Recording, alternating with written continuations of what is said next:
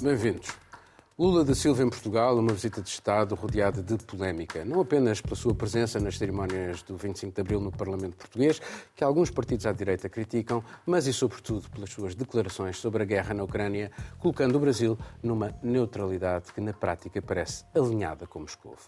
Lula retomou o argumento da expansão da NATO usado pelo Kremlin, criticou as sanções e o apoio ocidental a Kiev por, segundo ele, estarem a prolongar a guerra. Mas quer juntar um grupo de países para encontrar uma solução negociada para o conflito na Ucrânia. O presidente brasileiro tem enfatizado ainda a necessidade de uma reforma dos organismos multilaterais, do FMI ao Banco Mundial, passando pela ONU.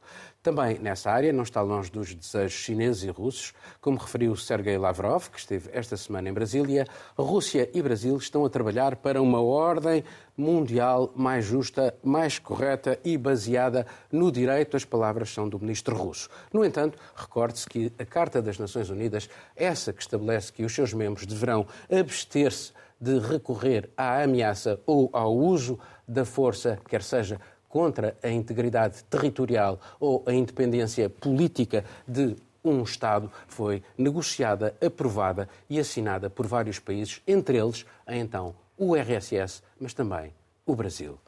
Carolina, eh, esta polémica faz sentido?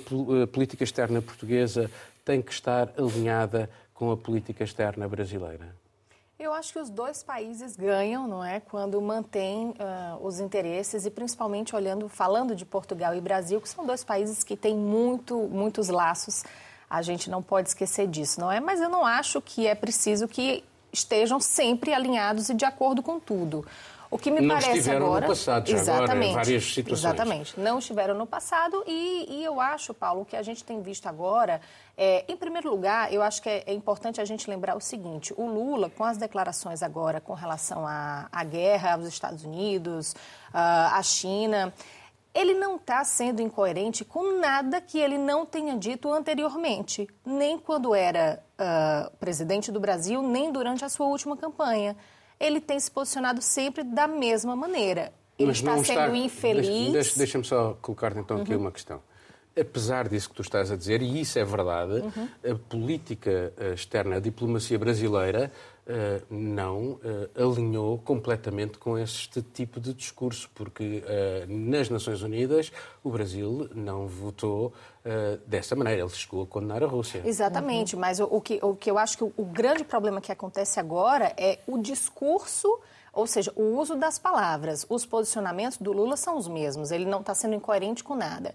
Mas o uso das palavras tem sido infeliz em muitos casos. A gente não pode uh, colocar na mesma moeda uma culpa por uma guerra. Todo mundo aqui está de acordo que a guerra existe porque alguém tomou a decisão de invadir um país.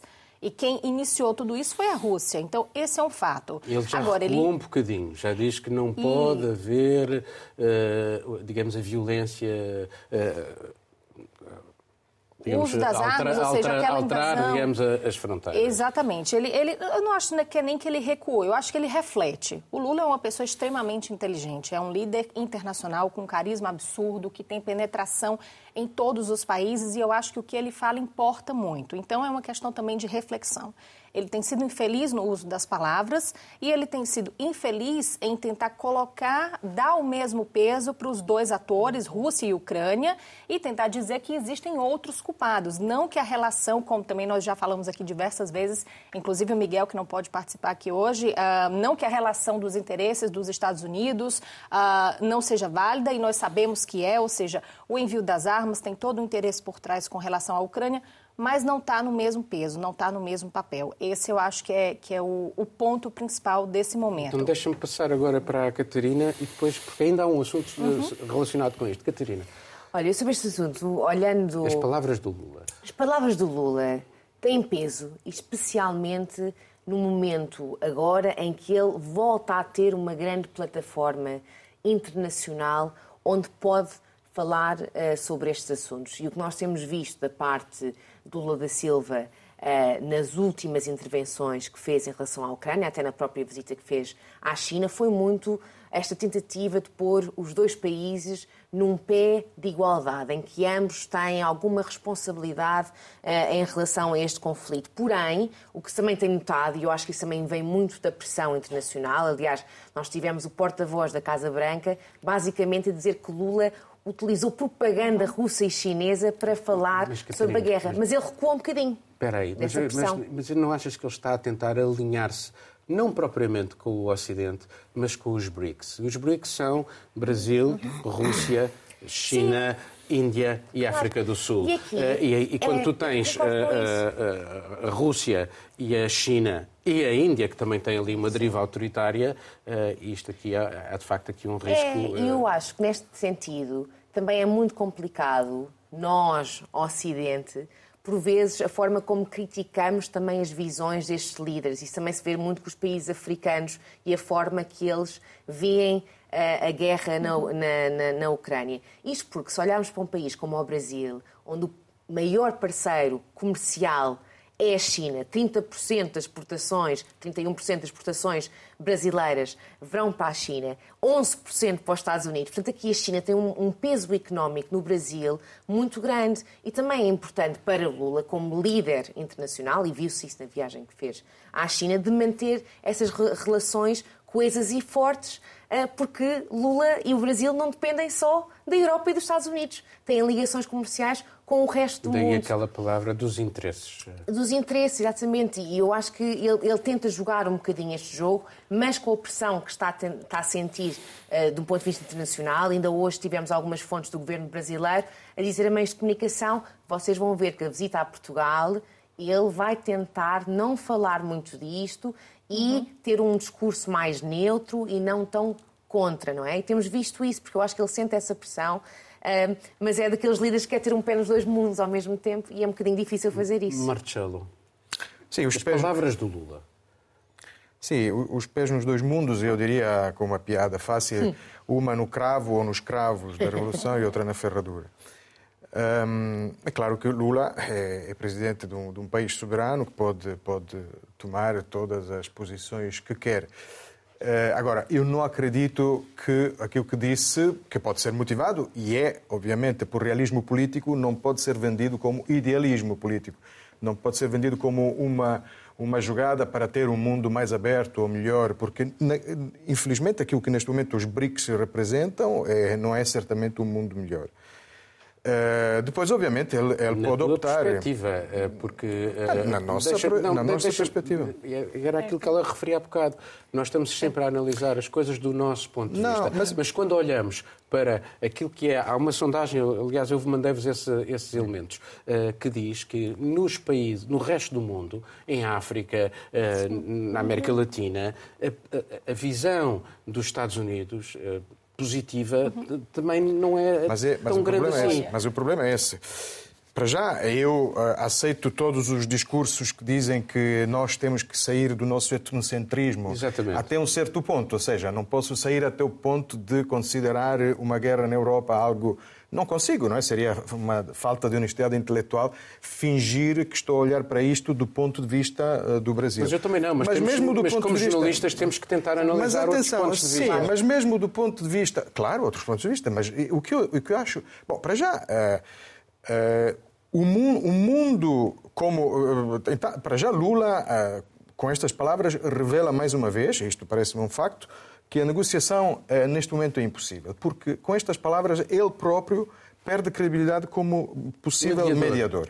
Eu discordo. Eu acho que ele é capaz de conseguir arregimentar aí é, uma confiança, uma confiança religiosa. Mas deixa-me só dizer uma coisa. Deixa-me só dizer, em relação a isso que estás a referir, a Ucrânia não põe em causa o papel, o potencial papel de mediador do Brasil mesmo depois dessas palavras. Tanto que o convidaram tá até para ir lá. Até o convidaram para ir lá. Para, para ver se muda de ideias. De, seja como for, por, por voltar, a, a, para voltar ao, ao, discurso do ponto de vista dos outros, mesmo do ponto de vista da América Latina, eu percebo eh, os problemas que a América Latina sempre teve com os Estados Unidos, mas voltar a um mundo em que Kiev pertence a Moscou significa, pode significar também voltar para um mundo em que a América Latina era o quintal do Washington.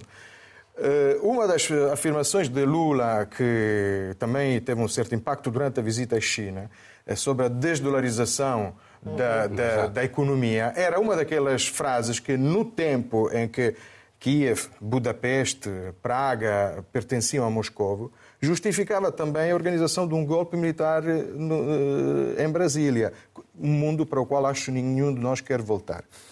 Deixa-me só dizer mais uma coisa, porque eu não sei depois se temos tempo. Eu não posso não falar, porque Lula vem cá para a Cimeira, mas vem também falar no, no, no Parlamento. Eh, no, Parlamento, eh, no dia 25 de Abril. Eu não posso não, falar, não posso falar do 25 de Abril sem falar do 25 de Abril italiano. É uma data que Portugal e Itália, acho que já muita, toda a gente sabe, certo. partilham. Uhum. Nós, eh, nós, somos, nós festejamos, comemoramos o 25 de Abril de 1945 a última insurreição contra a ocupação nazifascista. Vai ser uma data uh, muito complicada, já houve muitas caramuças ontem no Senado. Sim, houve, houve. Porque... Por causa das declarações de uma das principais exatamente, figuras do atual governo. Exatamente. E mesmo uma moção no Senado que a esquerda não aceitou porque não estava lá a palavra antifascista. Porque é o primeiro 25 de abril em Itália com os fascistas, com o, ou pós-fascistas, como dizer, mas os que vêm daquela experiência, que foram os derrotados em 1945. Agora, o que Lula faz e, e, neste caso faz obviamente o jogo de, de, de, de, Putin, é, precisamente com o seu prestígio, Caroline, na esquerda europeia, onde existem muitas dúvidas, nós sabemos qual é a posição do, do Partido Comunista Português, mesmo o Partido Democrata, neste momento, com uma nova eh, secretária, ehm, pode ser um partido muito, estou a falar de Itália, muito mais hesitante face ao apoio à Ucrânia. Eh, Lula eh, faz afirmações que podem quebrar a, união, a união, a unidade de, dos aliados da Ucrânia na Europa. E esquece Mas, que este agora, 25 de abril. Deixa-me só dizer-te uma coisa. Eh, essa, essa unidade é, é, também muito curiosa, porque se começarmos a olhar para aquilo que tem sido o corrupio em Pequim que tem também uma neutralidade eh, pró-Moscovo, tivemos Scholz, Charles Michel, Pedro Sánchez, von der Leyen, Annalena Baerbock, e eu só estou a falar dos europeus. Exatamente, Sim. mas eu, é por isso que eu digo, é uma unidade muito, muito hesitante, foi o que eu disse. Muito mesmo. E, e é por isso que eu acho é por isso que, que eu digo... pode arregimentar esse grupo. Não, porque não são estas frases, estas frases não arregimentam, é, criam problemas. E, e, e usar é porque a esquerda tem disso. Agora dizer que é só... Eh, porque usa só... o idealismo. Deixa-me deixa deixa só passar aqui para uma questão que está relacionada com esta, e para sermos rápidos também, que é esta, aquilo que disse o Lavrov em Brasília Sim. e esta necessidade de mudar uh, o quadro internacional. Uhum. E eu referi que, de facto, uh, uh, ele foi assinado, mas era numa altura em que realmente os Estados Unidos tinham um produto interno bruto que era, correspondia a 60% do produto interno bruto mundial, acho eu, que é mais ou menos isto. E a realidade hoje alterou-se. E, sobretudo, uhum. a China tem um poder incomensurável. Portanto, faz sentido esta reflexão da alteração daquilo que são os organismos multilaterais para um mundo mais justo. O que é que é um mundo mais justo? O que é que, o que, é que, o que, é que podemos esperar deste, desta, deste entendimento? O que é que o Brasil tem a ver, do ponto de vista daquilo que são conceitos de democracia, com a China ou com a Rússia? O Brasil, eu acho que consegue manter a sua democracia. Eu acho que isso é, é, é um ponto nesse momento. Né? A gente passou um período muito tenso, ah, o começo do ano não foi fácil, pós-eleições, com todo aquele questionamento do, do resultado das eleições, mas o Brasil é um país democrático e que consegue manter a sua democracia e eu penso que esse governo, por mais que gere essas polêmicas com as falas e os discursos, consegue sim se manter como um país democrático e agora com um líder que tem essa penetração, que volta à cena, como a Catarina estava falando falando. Me preocupa é ouvir a declaração do ministro Lavrov colocando a Rússia e o Brasil Exatamente. em pé de igualdade nesse sentido. Porque aí, se nós formos olhar qual é a, o mundo justo que a Rússia busca, baseado no direito, qual é o direito? O que é que acontece dentro da Rússia em termos Tivemos de direitos? Tivemos nesta semana Exatamente. dois casos de dois opositores condenados, condenados. apenas um deles Exa uma pena de prisão brutal. que haja uh, esse tipo de comparação. Agora, mais uma vez voltando aos posicionamentos do Lula, ele tem agido com coerência dentro do que se propôs a fazer sempre. Acho que peca pelo discurso e pode vir a pecar no futuro se não souber controlar o poder de arregimentação que eu acho que ele vai sim conseguir ter com essa história do Clube da Paz pela Ucrânia. Sobre esta questão da alteração daquilo que são os, os organismos multilaterais, o que é que tu achas? Olha, eu ia agora falar sobre isso, mas mais em relação à China, porque olhando um, quando o Ocidente fala da China fora da China, há um espírito crítico muito maior. E muito do que se nota uh, nesta tentativa da China de reorganizar o mundo à sua maneira é que quando os líderes, incluindo o Lula, mas inclu incluindo todos os outros que mencionaste uh, agora mesmo, quando se encontram na posição de estarem presentes fisicamente no país, a terem reuniões bilaterais, não se vê essa disposição de tentar criticar de uma forma construtiva aquilo que a China é e quer ser. Um, portanto, eu volto outra vez um bocadinho aos nossos double standards que nós temos, porque é muito fácil nós estarmos aqui e falarmos com o Lula e darmos na cabeça, mas depois é, é, é um bocadinho mais complicado quando olhamos para líderes que consideramos líderes de, do mundo ainda mais democrático e mesmo esses não conseguem, por vezes, desafiar este tipo de retóricas, seja da Rússia, seja, uh, por exemplo, neste caso, do lado da China. Marcelo, sobre isto. Eu não, não, tenho. Quer dizer, volto ao que eu estava a dizer há pouco, não, não, não me parece. Posso compreender todo o tipo de argumentação sobre o realismo político de Lula, uh, não consigo uh, aceitar isto como. Uh, através da, da retórica sobre o idealismo sobre uma posição ideal. Ou seja, esta, esta crise eh, pode eh, dar vida a um mundo melhor. Não é, depende da, da solução desta crise e certamente não será eh, na divisão da Ucrânia e, portanto, com ganhos territoriais da Rússia através de uma invasão como não se via desde 1939.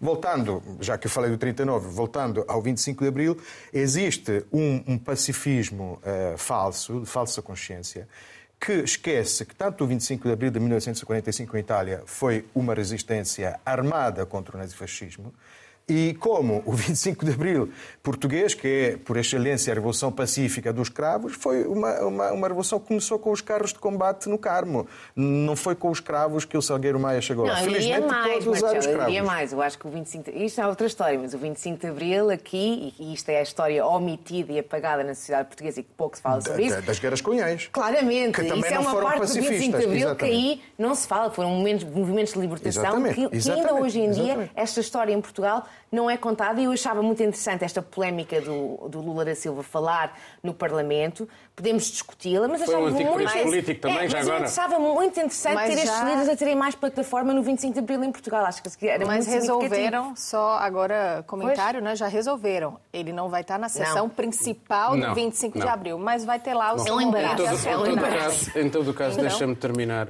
este assunto e viva o 25 de Abril. Vamos passar para outro tema. Os dois. Uma espiral de violência voltou ao Sudão. Há várias centenas de mortes em confrontos. O país já estava debaixo de dificuldades económicas, fome crescente e desemprego generalizado, quando as forças de dois generais entraram em confronto. A tensão entre o chefe do exército e o dos paramilitares das forças de apoio rápido decorria há meses. Ao longo dos últimos anos, após a queda do ditador Omar al-Bashir, em 2019, os dois militares reforçaram o seu controle sobre o país, matando e prendendo civis, frustrando ainda as tentativas de transição para um regime democrático. O Sudão é o terceiro maior país de África, faz fronteira com sete outros, influencia e sofre a dinâmica de vários atores regionais, a começar pelo Egito, que tem uma preocupação obsessiva centrada na construção da grande barragem no rio eh, Nilo, no Nilo Azul, e está determinado a impedir que o governo da Etiópia controle as águas desse rio. Pelo Sudão passam ainda as ambições dos Estados Unidos para combater a China, as da Rússia para expandir a sua área de influência e onde o grupo paramilitar russo Wagner está presente há já uns anos. Marcelo, sobre, sobre isto, eh, a ditadura de Bashir caiu em 2019, a democracia foi apenas um parênteses. Exatamente. Ou, ou pelo menos eh, eh, Ah, digamos, podemos a, a dizer- miragem da democracia. Exatamente, exatamente. Ac- acho que uma das coisas mais tristes que eu li e ouvi nestes dias foi uma declara- declarações de alguns su- sudaneses en- entrevistados que, sobre a crise atual, dizem infelizmente não é um golpe de Estado. Ou seja, um país tão habituado aos golpes de Estado rápidos, às vezes violentos, mas rápidos, uh, começam a olhar para o golpe de Estado como uma solução ideal e aqui não. Aqui temos um, um princípio de guerra civil, ou seja, de uma tempestade, vários, uh, de tempestade que, não que, veio para, que vem para durar. Um, como tu disseste, o país vem de 30 anos de ditadura, uh, entre 89 e 2019. Bashir foi deposto depois de protestos populares muito corajosos da população civil. O exército, uh, o exército percebeu já, já que agora, Bashir... Já agora, só um parênteses. Sim. Estes dois generais trabalhavam diretamente com Bashir. Exatamente, era, era o Al-Buran, que neste momento. O exército percebeu que Bashir já não garantia estabilidade e, e, todas as garantias que o exército tinha, porque estamos num país onde o exército tem um poder enorme. Eh, então, eh, Bashir foi deposto. Eh, Bashir. Mas, mas agora, a Rússia, só mais um, um detalhe: a Rússia uh, tinha uh, uh, acordos com, com, com Bashir. tinha com, sim, tinham com, com todos, tanto um, Moscou que era, que era como um Pequim. Porto, um porto no Porto Sudão. Porto sim, Sudão, sim, sim, sim. Portanto... O, Sudão, o Sudão é um país que, depois da divisão com o Sudão do Sul, perdeu muitos recursos naturais, mas continua a ser um, uma encruzilhada enorme de, de, de, para o transporte, precisamente, dos recursos naturais, os portos do Mar Vermelho. E, e, é também uma encruzilhada de, de, de, de, refugiados, que também, como sabemos, infelizmente, é um grande recurso eh, que pode é uma aumentar uma arma enorme e, e, e, dinheiro, tráfico de dinheiro.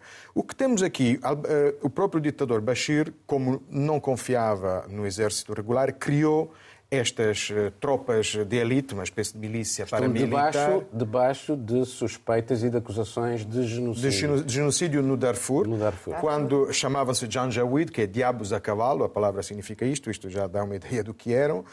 Uh, quando e mataram indiscriminadamente. Mataram indiscriminadamente. Depois, em 2013, acho, criou estas milícias, uh, mais ou menos regulares, mas mais às, às ordens de, do presidente. Neste momento, eh, tanto uh, Albassur como, como, como Dagalo. Uh, Mas nós não estamos. Não, nós, é, é, é, não achas curioso que liga-se muito pouco a isto?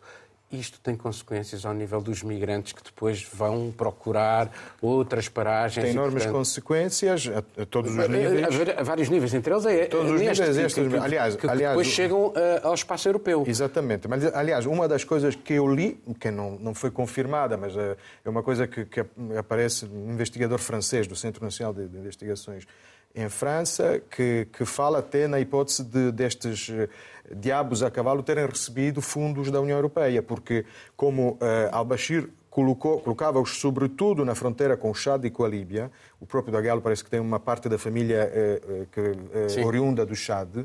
Eh, é uma espécie de polícia de fronteira que é uma daquelas polícias uhum. que a própria Europa financia para regular o, o, o trânsito de migrantes. Portanto, mais uma, uma, uma, uma, uma, nota, uma nota péssima, negativa. Só uma última nota sobre esta parêntese de, de miragem democrática, que era um governo semi-civil, sempre com uma presença militar forte, de Abdallah Hamdok, que Estavam foi... previstas eleições este ano? Exatamente. Eu tenho é, dúvidas ele, que se vão Ele foi deposto no, no, golpe de Estado de outubro, mas era um presidente que tinha, por exemplo, introduzido o crime de, de contra o crime da, da, da, mutilação eh, genital feminina, uma série de eh, tinha abolido leis que obrigavam as mulheres a usar um determinado vestuário, tinha conseguido um acordo com outra frente, a Frente Revolucionária do Sudão, que, que ainda Sim. eram rebeldes, enfim, eh, mas foi deposto, foi deposto é? em 2021. Em 2021. Uh, Catarina, a crise não nos vem recordar que há mais mundo para lá da. Claramente, aliás, portanto, ainda bem que falamos sobre estes outros acontecimentos que estão a acontecer uh, por este mundo fora. E no caso da crise do Sudão, especificamente, uh, e aquilo que se está a viver neste momento, acho que é importante lembrarmos que é uma, uma crise uh, num, num, num, país onde os conflitos e os golpes de Estado são uh, inúmeros, não é? há analistas que acham que o Sudão é o país de África onde já aconteceram mais Uh, golpes, golpes de Estado. E o que nós estamos a ver no Sudão, e acho que é muito importante tomarmos atenção, porque os conflitos no Sudão uh, são variados, portanto não é, é, é bastante complexo. Uns são também por razões étnicas, mas neste caso o que nós estamos a ver é um conflito puramente de poder. De poder. É um conflito de poder entre dois homens, dois grupos uh, rivais. Um desses, a RSF, que também trabalhou para manter o poder militar um, no poder. E eu acho que ambos estavam a falar ao bocado que supostamente iríamos ter eleições no Sudão este ano, e o que parece é que ambos não querem eleições, porque sabem que essas eleições os vai tirar este poder que neste momento que neste momento têm. E o que se vê é que isto é um grande é um grande entrave. Às vezes quando falamos ah os países uh, no continente africano como é que não se conseguem desenvolver Pois, isto é um, é um entrave à democratização destes países. Mas depois tu olhas para isto e vês eh, como o Egito tenta, uh, apoia Exato. claramente o, o, o, o chefe do exército, como o, Califa Haftar da Líbia uhum. manda armas para, para, para, para, para, para, para, o seu sim, rival. Sim. E depois tens aqui um elemento que eu também acho que é importante neste contexto do Sudão e de outros países, que por vezes falamos destes assuntos como é um conflito que está a acontecer agora e existiram conflitos nos últimos 10, 20 anos. Mas, por exemplo, no caso do Sudão, não nos podemos nunca esquecer, quando falamos, do, do poder e das, e das marcas que o próprio passado colonial do Sudão, envolve, obviamente, o Reino Unido, eh, que era o colonizador, mas também com a ajuda do Egito, mas que o Reino Unido é que era o poder superior, e o impacto Uh, uh, e as feridas que este passado deixa num país como o Sudão, um, um Reino Unido que faz uma política de, de uh, divisão dividir entre norte e dividir claro, para reinar, entre norte reinar. e sul, onde dá mais acessos à educação, ao próprio poder político, à saúde no norte, e o sul é deixado sem nada, esquecido, não é? Isso também cria frustrações internas. Portanto, esquecermos-nos deste passado uh, é um erro quando falamos destes, deste, deste país e deste tipo de conflitos. Carolina, uh, nós vimos uh, como, em alguns países, depois como o caso da Líbia, e eu estive lá, a queda do Gaddafi e depois a exportação do, do, do terrorismo islâmico para todo o Maghreb. Foi, partiu ali um bocadinho da Líbia. E, portanto, qual é o risco para toda aquela zona Uh, e, e, as consequências que isto depois pode ter para a instabilidade, não só em África, mas inclusivamente no próprio continente europeu. Sim, o risco a gente pode ver depende de quem ganha, não é? A guerra do poder. Mas independente disso, o risco é a proliferação e é uma região onde está todo mundo muito próximo e isso tem os impactos. Uh, a gente acabou de mencionar, por exemplo, a migração, mas tem um impacto em quem fica não só em quem vai e eventualmente tentar encontrar uma forma de migrar. Não há aqui um cinismo enorme dos, dos, grandes uh, do poder internacional, americanos, chineses, russos, que também estão ali metidos claro. no meio, Turquia, Totalmente a Arábia metidos. Saudita, era... todos eles a tentar hum, influenciar uh, aquela luta interna. Exatamente. E se a gente olha, por exemplo, para o que é esse conflito, como, como a Catarina bem disse agora, é uma disputa de poder entre até então dois aliados, a gente pode dizer, não é, do, do, último, do último golpe, ou seja, o chefe militar, o presidente, o chefe da milícia, o chefe paramilitar, eles estão absolutamente disputando poder, porque um quer mais, não é? A integração da milícia, da RSF no exército oficial, ou seja, essa integração efetiva, não parece que vai ser concluída e isso tem sido uh, o grande motivo da discórdia, se a gente pode dizer, entre esses até então dois aliados. E também o poder que os islamitas que eram uh, um grupo muito forte no tempo do ditador al-Bashir e que impuseram a Sharia no Sudão uhum. uh, e que o, uh, este o homem, o, o, homem que, o rebelde, digamos assim, quer, diz que quer combater, nós nunca sabemos. O, o, o, e vale a gente olhar também para o líder da, da RSF. Uh, uma pessoa que, desde que assumiu, ou seja, o histórico dessa, dessa milícia vem aí já de muitos anos, mas desde 2000 para cá, é um homem que enriqueceu, enricou, como a gente diz no Brasil, a mineração, terra, ou seja, todos os interesses que estão ligados à manutenção do lucro e do poder são motivação para que essa milícia não dê margem para que esse conflito se encerre. É, não, é, é, sempre, é sempre em nome das, das, dos cidadãos, não é? As frentes de apoio rápido, de apoio rápido participaram também na guerra do Iêmen, portanto... Sim, claro, claro. E só, só para encerrar, Paulo, já são mais de 300 mortos, não é? Um, a gente vê... Uh, um cenário absolutamente uh, caótico e sem nenhuma perspectiva. Mesmo com agora, parece que um do cessar-fogo vai ser respeitado para a criação de corredores humanitários para saída de algumas ser, pessoas. Sim. Mas uh, mais de 300 mortos, e aí, voltando ao nosso olhar para esse tipo de conflito, eu estava vendo uma manchete do Washington Post que era: morre um americano. Pois, Depois de exatamente. mais de 300 mortos num conflito no país de África. Vamos passar para um, mais um tema.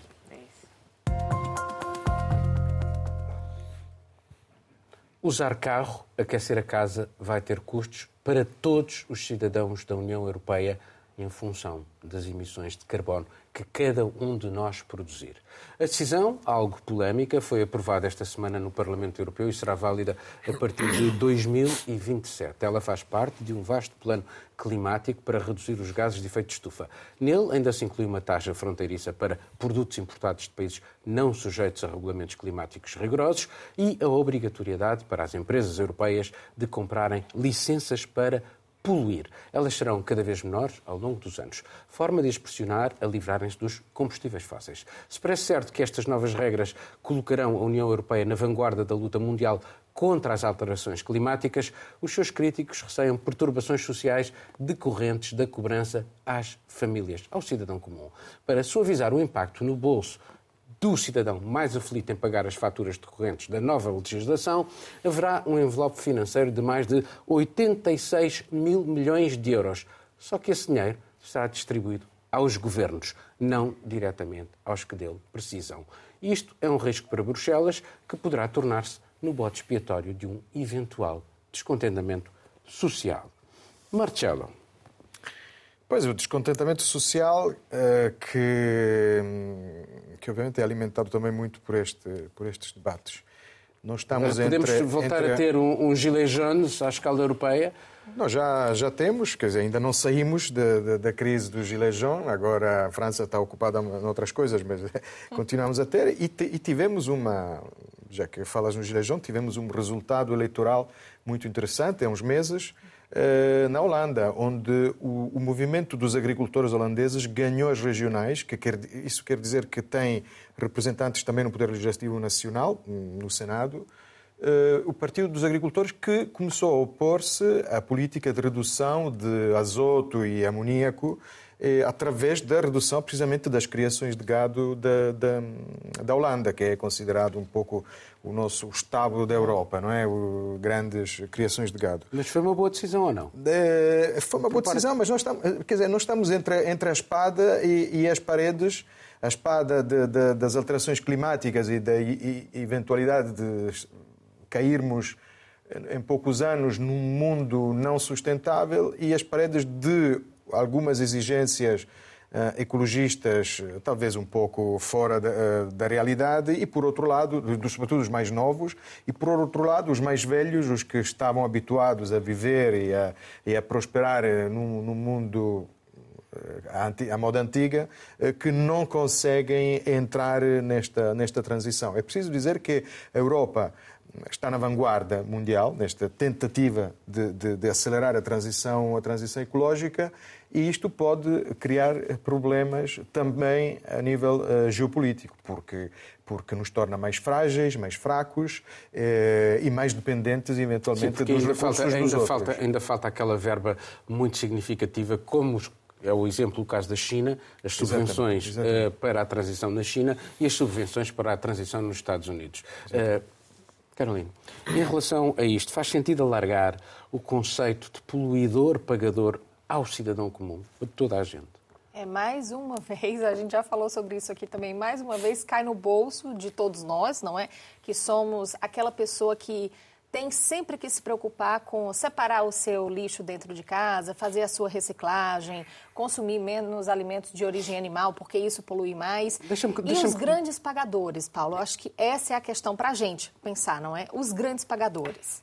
Pois é, é, é exatamente isso. É que, é, é, a minha questão é, é o cidadão comum o grande responsável, é verdade, porque isto foi tudo generalizado, mas foi o cidadão comum que tomou a decisão de usar petróleo, de usar uh, o gás, de usar. Ou foram os governos e as grandes empresas que promoveram este consumo desenfreado de combustíveis fósseis. É, é, que, no fundo, estão a colocar o ônus em cima do cidadão comum Exatamente. e não em quem teve a responsabilidade de implementar estas políticas. E por isso é que a questão aqui é arriscada ou não. Exatamente, é totalmente arriscada. É o que nós já falamos aqui. Eu acho que as pessoas, ou seja, a, a sociedade tem todo o poder para, através da sua pressão, trazer as mudanças, causar as mudanças. Nós falamos aqui, o Miguel, inclusive, recentemente falou, por exemplo, do referendo em Berlim, que as pessoas foram às ruas e votaram porque queriam antecipar as metas de, de redução, as metas climáticas. Isso é maravilhoso que aconteça. Eu acho que é um movimento que deve acontecer incessantemente. Agora, quem decide, quem tem o poder na mão, não pode esperar que sejamos nós que vamos arcar com toda essa mudança e com toda essa revolução. Essas empresas têm que ser taxadas, têm que ser sancionadas, mas os interesses não deixam. A gente teve agora, de última hora, por exemplo, a Alemanha de novo barrando a questão da proibição da venda dos carros uh, movidos a combustíveis fósseis, porque simplesmente isso não atende no momento o interesse político da Alemanha. Esse consenso agora para o novo mercado de carbono da Europa também ainda precisa da aprovação de todos os membros da União Europeia, mas a gente também está acostumado a lidar com as resoluções que saem da Europa e o longo caminho que elas percorrem não, até certo, serem aprovadas ou não. Em certa medida, o, o, o, envelope financeiro é uma forma de pôr os governos de acordo com esta política, Exatamente. porque são eles que vão usar e meter isso nos Exatamente. seus orçamentos uh, nacionais e por isso e é que o dinheiro é não vai para, para o cidadão comum. Bom, uh, Exatamente. E depois há aquela questão, e era isso que eu queria uh, perguntar-te. Uh, o cidadão comum tem, de facto, alternativas? Porque uh, que alternativas é que nós temos para a transição? vamos mudar de carro? Sim, sim. Mas, que, mas como? E, e, temos recursos para isso? Sim. Vamos, vamos pagar também, todos? Sim. E cada, e cada vez menos.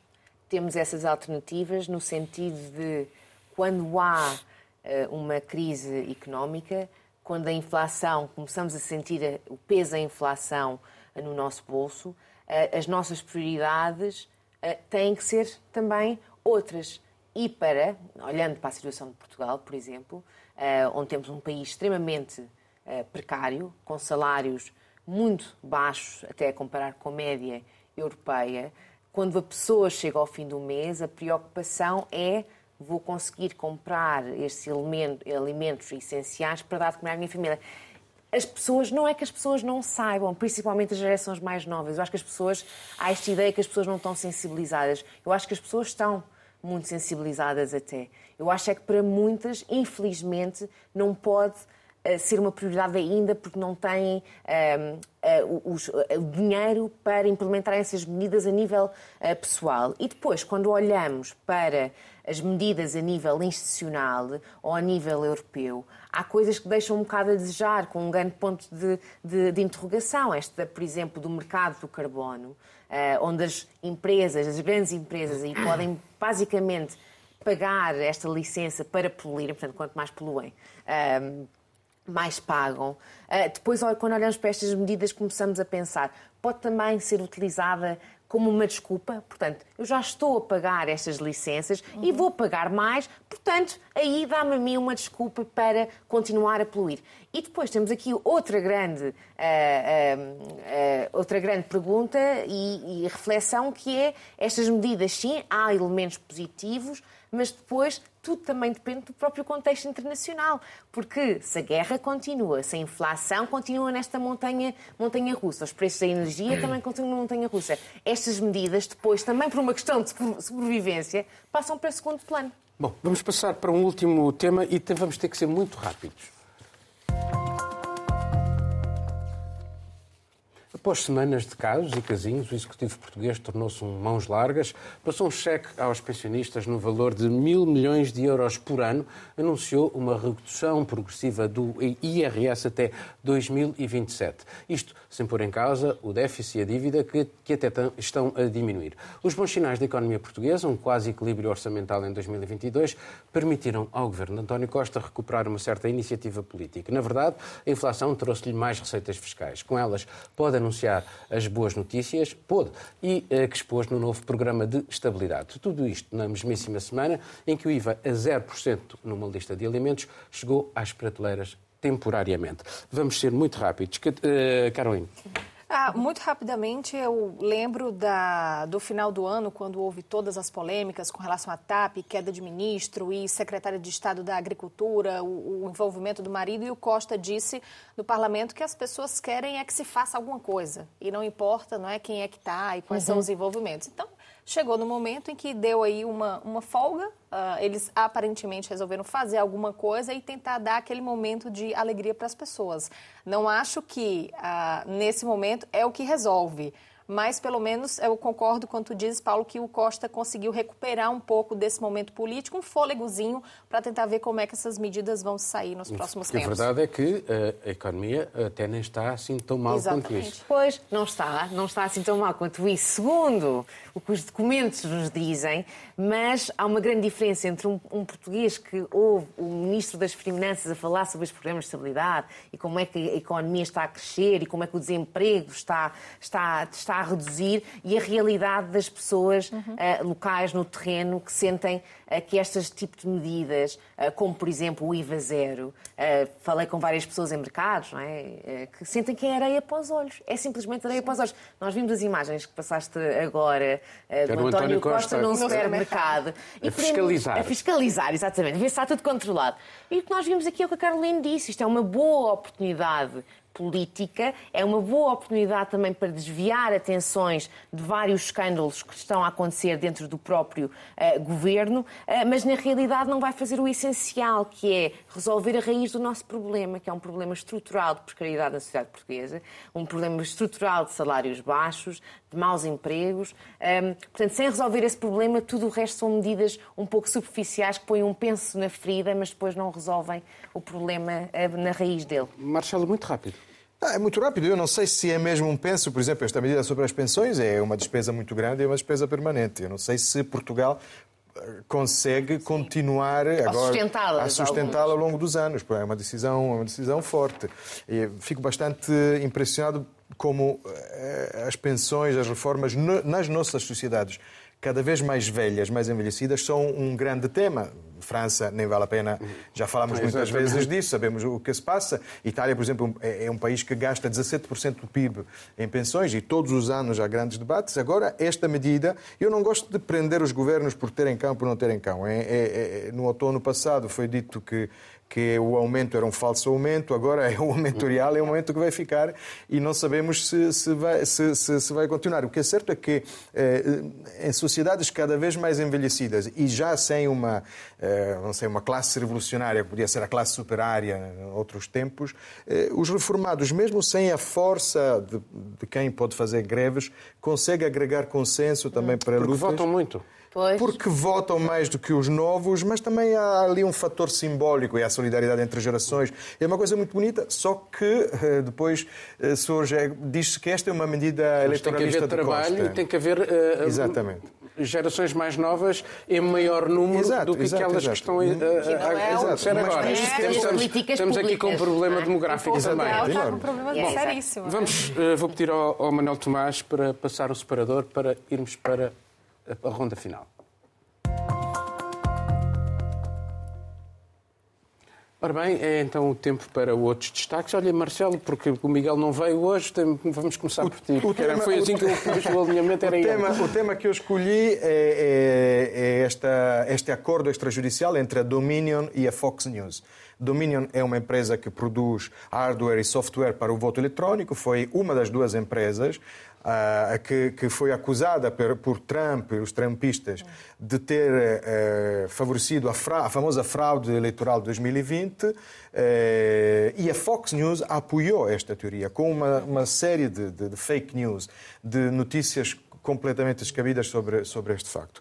Uh, fora, o Domínio, obviamente, apresentou, fez uma, uma, uma, denúncia, uma queixa por difamação, chegaram ao julgamento, estava tudo pronto e a Fox News aceitou o acordo extrajudicial porque sabia que ia perder. É pena, porque teria sido muito interessante Sim, mas, obrigá-los... Certo, mas há uma outra empresa que vai fazer, que vai fazer e paga, já pede 2 mil milhões. Eles vão pagar 700... A coisa interessante aqui é que o que estava em causa era a famosa primeira emenda, ou seja, a liberdade de expressão, que, de acordo com uma sentença do, do Supremo de, dos anos 60, eh, permitia também publicar notícias falsas se fossem de boa fé. E, mas eles todos e, mentiram. E eles mentiram, provavelmente descaradamente, e preferiram não ir a julgamento. Sim. Olha, eu esta semana escolhi o tema de, uh, do rei Carlos uh, no Reino Unido, a monarquia britânica, que pela primeira vez uh, disse que apoia e quer mais investigação e pesquisa relacionado com, o seu, com a sua ligação à, à, escravatura, isto bem na consequência de uma grande investigação feita do jornal The Guardian, uhum. que se investiga a si próprio e as suas próprias ligações ao passado esclavagista um, e ao tráfico transatlântico. Aliás, tu tens um, feito um trabalho também tenho, sobre a tua própria sobre família. Sobre a minha própria família, mas achei muito interessante porque aqui está um bom exemplo que Portugal poderia vir a seguir das instituições públicas e privadas se auto-investigarem sobre essas ligações para podermos também construir um futuro melhor, não é? Carolina. Ah, vou para a África. Gana foi o primeiro país agora a aprovar o uso da vacina contra a malária desenvolvida pela Universidade de Oxford. Eu considero que isso é uma notícia esperançosa, porque a vacina já estava respaldada pela Organização Mundial de Saúde desde o ano passado, com eficácia de 80% em crianças até os 3 anos, que são as principais vítimas da malária no mundo, uma doença que mata 600 mil pessoas por ano. Portanto, um grande avanço a ver aí se de fato esse cenário, pelo menos começando por lá, pode ir mudando aos poucos. Obrigado e assim terminamos mais um Mundo Sem Muros. Tenha um bom fim de semana.